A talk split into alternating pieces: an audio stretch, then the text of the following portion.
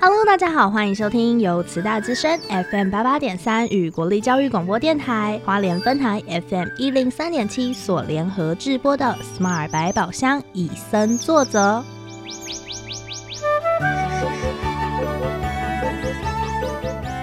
透过 Sherry 与 Porter 看完一系列野望影展影片，邀请来自不同领域的来宾互相交流，带给每位听众朋友们全新的生态观点。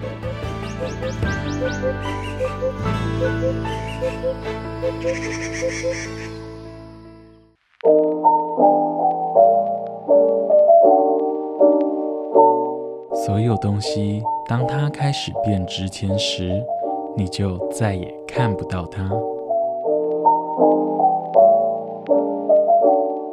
透过可可丽的眼睛，看到人与环境之间的关系，与海赖以为生的它。时常到海岸捕捉章鱼。过去的海岸，章鱼是抓了又抓，整个沿岸布满珊瑚礁。现在珊瑚礁碎成一地，章鱼也难以捕捉。影片以历史性的手法记录可可丽的生活，因为环境的破坏影响到它的生活。反观我们自己，在人类文明快速发展，为了拼经济，却忘记。是这块土地与海洋赐予我们想过的生活，竟人类的经济也会随即崩溃。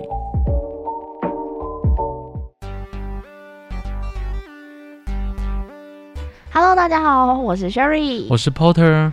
今天呢，我们的可可丽的这部影片，我们邀请到也是同样呃拥有丰富经验的生态志工老师彭桂珠老师来跟大家做分享。我们欢迎彭老师。Hello。Smart 百宝箱以身作则的听众朋友们，大家好，我是花莲县花莲领馆处的解说志工彭桂珠老师好。那我这边其实很想好奇一下，因为我们在先前访问的多位老师里面，每个那个手牌一亮出来，就是哦，我是什么什么志工，什么什么志工，什么什么志工，都是有非常丰富的。经验，我听说老师也是担任很多地方的志工，可以请老师跟我们分享一下有哪些吗？是的，我呃从小孩子长大之后，我就参加很多的志工，比如说种谷志工啦，哦泰鲁格国家公园的志工啦，还有我也做了殡葬的志工，甚至我也做了那个呃家暴的那个防暴志工，就是凤凰志工，我也去参加了，然后呃。最近就是为什么我会参加这个呃国家森林的志工，是大概在一百年左右。嗯，那大农大户平定森林开园的时候，我就呃慢慢的也摄入了。那这段期间呢，我们参加了很多的呃研习，尤其是泰鲁那个，尤其是那个平生的自工里面有一个很重要，就是说。这个森林里面以前是一个种甘蔗的园区，嗯，它现在是整个是变成森林了。大概一千两百五十甲的森林职工里面，我们会去研究，然后去参与研习。研习呢，也参加了研习，然后生态调查，我们都全程都有参与。然后主要是我们有一个活动，就是说森林已经呃将近快要二十年的森林已经。成立了，嗯，就里面的生态也越来越多了，尤其是萤火虫。我们大概每年的三月份到四月份这段期间，我们会参加以那个呃解说那个萤火虫的生态。嗯，哦，这个这段期间，当然我们因为有参与它的那个萤火虫的调查，所以我们就很了解那个萤火虫的状况。哦。听说那一块区域萤火虫的种类非常多，对不对？呃，目前有大概七八种，甚至快要到九种了。因为我们还没有很确切的，因为我们这段期间没有去做调查。园区里面呢，呃，种类呃最多，而且呢，它比一般的萤火虫出现的比较早，那就是黑刺喙眼，这是我们主打的。其实那那个。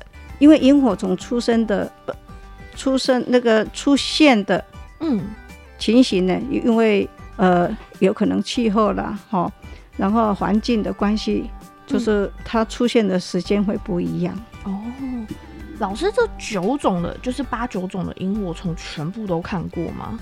呃实体的部分，有的看过，有的没看过。因为我们在调查的时候，我们有另外有专业的老师会去做调查，那我们会参与，就是说，呃，每一个月大概有三四次，我们会去做生态调查。嗯，哦，就是一个算是协助这些专业的老师为主这样子。是的，OK，那刚才老师说的那一种黑刺会会引引萤火虫有什么样的特征吗？就是如果我们的听众朋友在真的哪一天有机会去到大农大富，其实要怎么分辨？这个黑刺会影它主要就是说，呃，萤火虫呢，它公的跟母的，嗯，好、当然是它的呃有稍微不一样的地方。呃，萤火虫公的母的呢，因为它们的体型或发光器，比如说它是一节两节，哪一只是公的，哪一只是母的，好、这些我想跟观众朋友们、听众朋友们分享的，你们自己去找答案。自己去找。啊，对对，这样的感觉会增增加你们的呃印象深刻。然后我们主要如果不因为疫情的关系，嗯，有可能可以直就今年接冲到现场。今年就可以到云那个林务群网站去看，我们会不会开放，有没有机会？那大家去呃去找找看哦。赏萤活动的部分，，对，那叫做参加萤火虫的四季婚礼。当然，参加四季婚礼都有很多的规定哦。哦哦，以不打扰为原则，怎么样不嗯打扰？哦，那就到时候你们就去看看喽。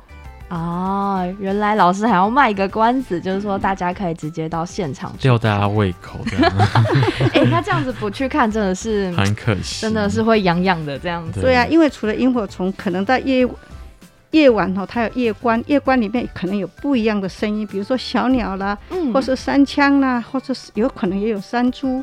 哦哦，所以那个我们的萤火那那个呃森林里的那个那个，现在目前来讲，因为有很多的野生动物也回了这个地方，所以有可能会让你们觉得突发，就是说，哎呀，怎么这么好的这个地方？嗯，就是除了去看萤火虫，我们可以去体验夜晚的森林长怎么样。然后就是来花莲读书这么久，同学们都说我们骑山猪上学，对，终于可以在那里看到我山猪。们可以体验森林的夜生活，这样。哎、可是啊，刚才老师讲了这么多这么多，都是有关于山林啊、萤火虫。我们今天的主题啊，可可里却在海边呢。那我其实还蛮好奇的，是因为我们平常啊买东西就是超市买一下，然后可能大卖场买一下，要鱼有鱼，要菜有菜，甚至现在是网络订一下就会送到家里。手指动一下就有了。我们真的对于那种什么物产以前丰饶，然后现在什么都没有的那种感感觉，真的是没有这种很深刻的体验。老师有这样的体验吗？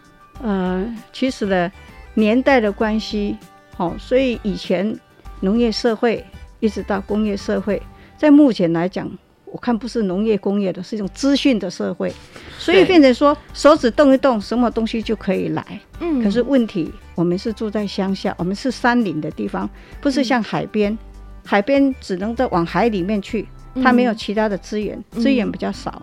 那我们因为是我们台湾，对不对的地形，很多高山，很多嗯平原，嗯很多丘陵，所以因为环境的关系，还有很重要就是气候。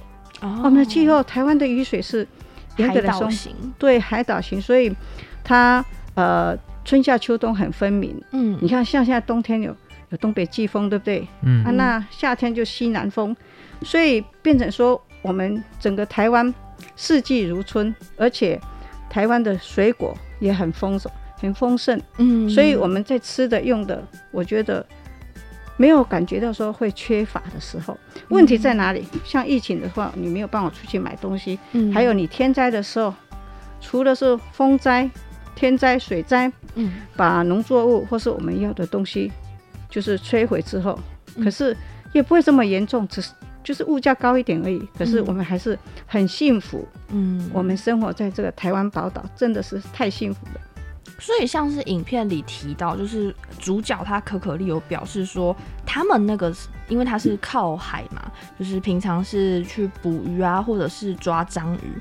那他是说以前物物产以前他是说以前物产丰饶，然后现在什么都没有才正常。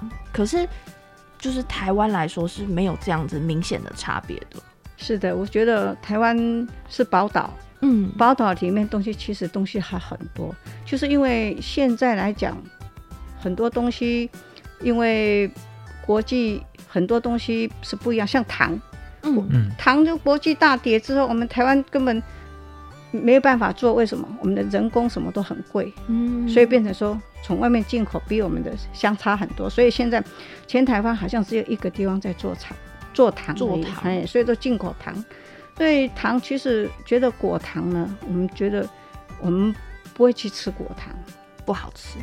不是，我觉得那我也不知道果糖是什么做的，可是感觉上好像对果糖它的甜度跟它对身体，呃，是因为它便宜嘛，嗯。哦，所以我们有时候像现在，你看季节到了，腌梅子的，哦，做很多腌制品的时候，哦，也是需要用到糖。嗯。可是我发现我们都是用什么砂糖、冰冰糖、冰好，哦其实严格来说，大部分都是进口的。啊那嗯呃，最近呢，我们朋友买一个五十公斤的一包糖，哦，之前才九百一千，现在已经涨到一千五、一千六了。嗯。最近什么都涨了，所以我就觉得说，呃，台湾其实虽然是宝岛，但是还是是有差。还有一点最重要，就是台湾就这么这么小一个地方，嗯，哦，你要生产这么多东西，呃，好像现在很多其实很多荒掉荒掉的地方嗯，不生产了，为什么？为什么？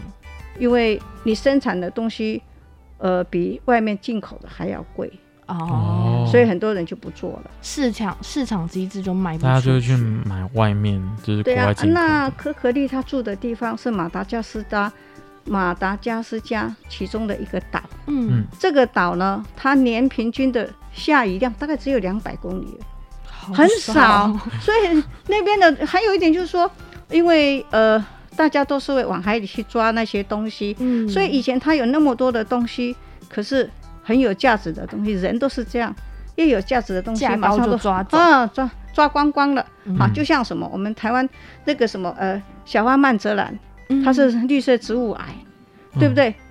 以前都没有感觉。那这其实那当以前种的是因为护坡的关系嗯啊，嗯现在真的是泛滥到不行了。就变一种外来。对外来种的东西，而且它繁殖力太强了。嗯，嗯，好，最近呢，因为开花了，我们在开花之前，像我们家附近的，我尽量就把它拔拔光光。哈拔光光，而且要晒干。哦，晒干，晒干之后，一般我们会把它深埋，或者是说，现在环保不能烧，对不对？可是就是很麻烦，很多就是山上都是用打药的，不然它死不了。哦它每一个节点，只要贴到地，它就活起来。而且所以它开的花真的不得了。所以晒干的时候还要确保它是在完全无土的石头上或铁板上让它晒。那老师，那晒干的原理是什么原因让它可以不要再生长？呃，它的芽点，芽点，对。细体啊，哦。细体啊的，可是它雅典雅典很难死掉，哦，所以通常如果我们家园区的话，我大部分都会拔起来放在石头上面把它晒干，干到不行了，烂掉了这样子。哦要不然你晒干在那边，有机会淋到雨的时候，它的芽点又发芽有有可能又发芽。它每一个芽点都很发芽的很快，而且非常的迅速，不用多久，它你整棵树就被它掩埋了。哦其实以前在学生物学，有一个叫做普生实验。我们在种植物的时候，我们都会觉得很头痛。就老师平常都会跟我们说外来种多可怕多可怕，但是感觉那种东西随便丢随便长，但是对于我们自己要把它养活去拿成绩的植物，我们怎么用心都种不起来。所以这个小花曼泽兰呢，一般乡公所它有收过，嗯，好、以前说一公斤，呃，八块十块，哈，有人就是抓了，就是拔了一卡车，才才多少钱而已，还是我觉得怎么处理我们知道，可是如果今天把小花曼泽兰当做药物使用，嗯哦，它有疗效是什么？我告诉你，很快就被除光了。